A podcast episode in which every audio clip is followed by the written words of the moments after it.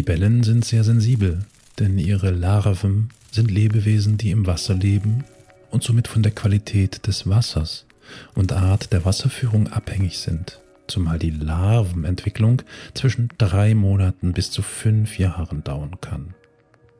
Die Larven jagen andere im Wasser lebende Insektenlarven bis zu kleineren Kaulquappen.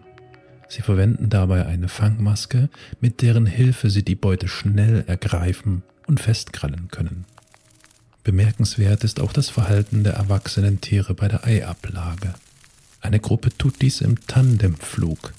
Männchen und Weibchen fliegen aneinander geheftet oder das Weibchen legt die Eier unter Aufsicht des Männchens oder das Weibchen tut dies ganz ohne Partner. Die Anzahl der Eier kann variieren. Manche Tiere werfen nur 20, andere weit über 100 Eier ab. Manche weibliche Exemplare der Prachtlibellen können über eine Stunde unter Wasser verharren und dort die Eier an den Unterwasserpflanzen befestigen. Libellen sind deswegen vor allem in der Nähe von Gewässern zu finden. Besonders viele Vertreter der Großlibellen fliegen zum Beutefang jedoch auch weite Gebiete abseits der Gewässer ab.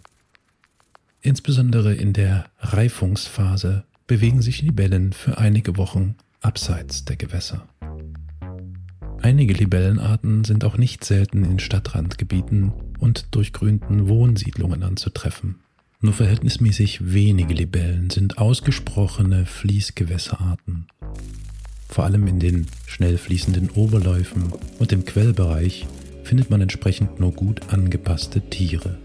In diesen Gebieten leben vor allem die Quelljungfern, deren Larven auf das sauerstoffreiche Wasser dieser Gewässer angewiesen sind.